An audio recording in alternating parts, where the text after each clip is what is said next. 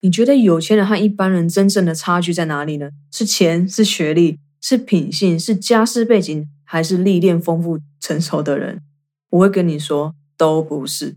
有钱人和普通人的差别只有一个关键：每个人都拥有，但是多数人都不会发现，因此根本也不会去投资，不会去成长，才会穷一辈子。所以这集就要解密，到底有钱人和普通人是什么地方不一样，让你和他的差距越来越远呢？这始终是你无解的难题吗？像我过去一样，这辈子最大的奉献就是为历届的老板赚他们的退休金，却连养活自己的能力都没有。有梦想和目标，想要实现，过上最自由、最独特的人生，可是不知道怎么脱离现状，没办法，也没有想法。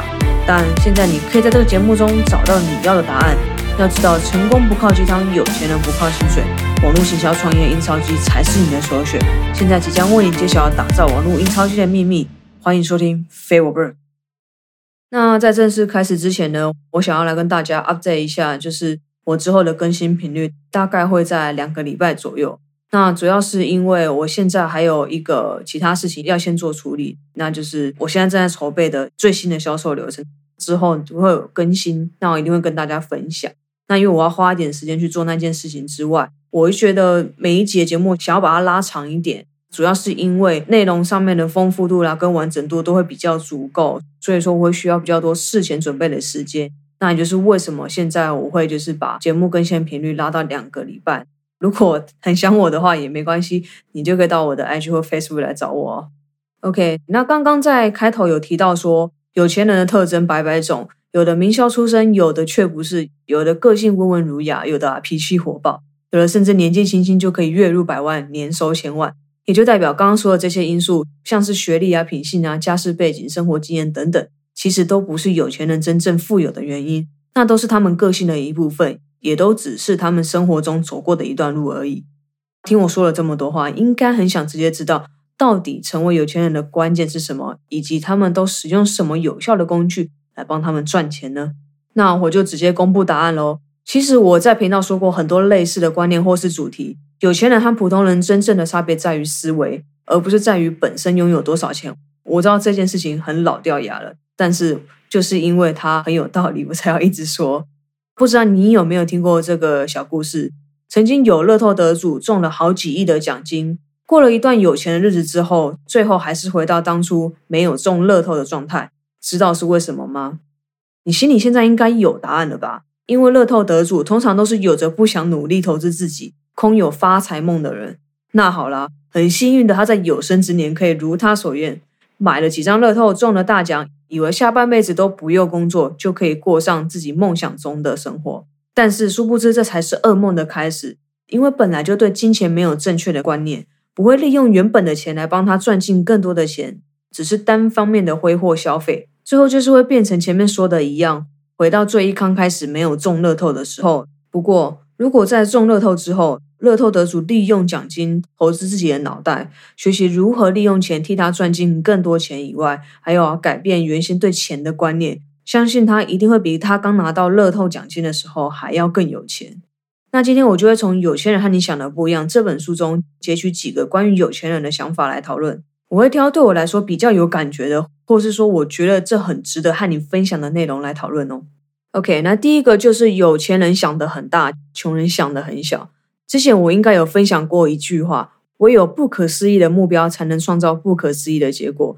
也就是说，如果你的格局只是想要假设月入十万好了，那你就只会专注在如何月入十万就好，因为超过的你也不需要，自然你就不会专注在会让你月入百万甚至千万的事情上面。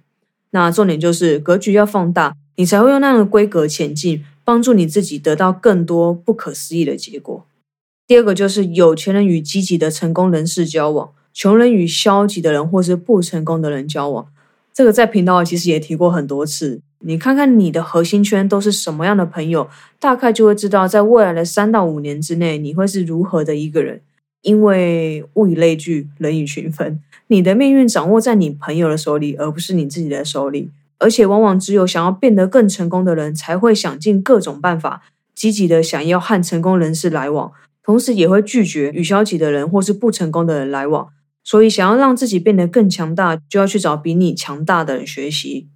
好，那第三个，有钱人欣赏其他的有钱人和成功人士，穷人讨厌有钱人和成功人士。不知道有没有人从小就被灌输这种观念？有钱人都是坏人啊！你看他，他的钱都是贪来的。如果你没有听过的话，我只能说你超级幸运的，没有从小就认知错误。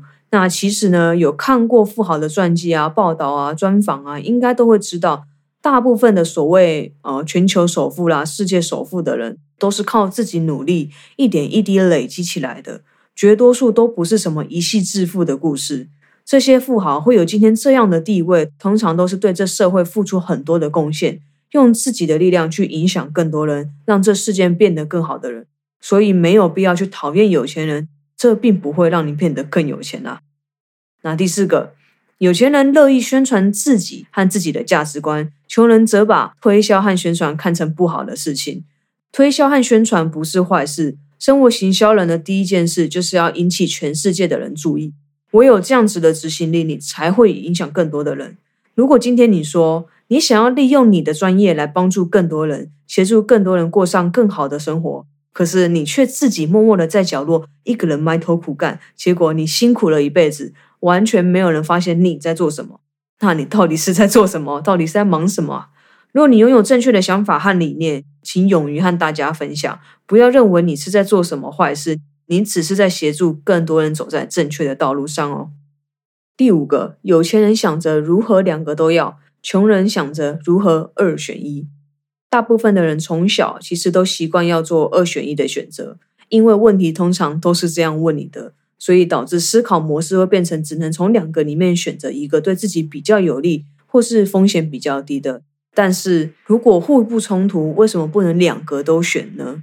如果两个选项可以同时并存，或是发挥一加一大于二的力量，那这样不是反而比只选择其中一个来的更聪明吗？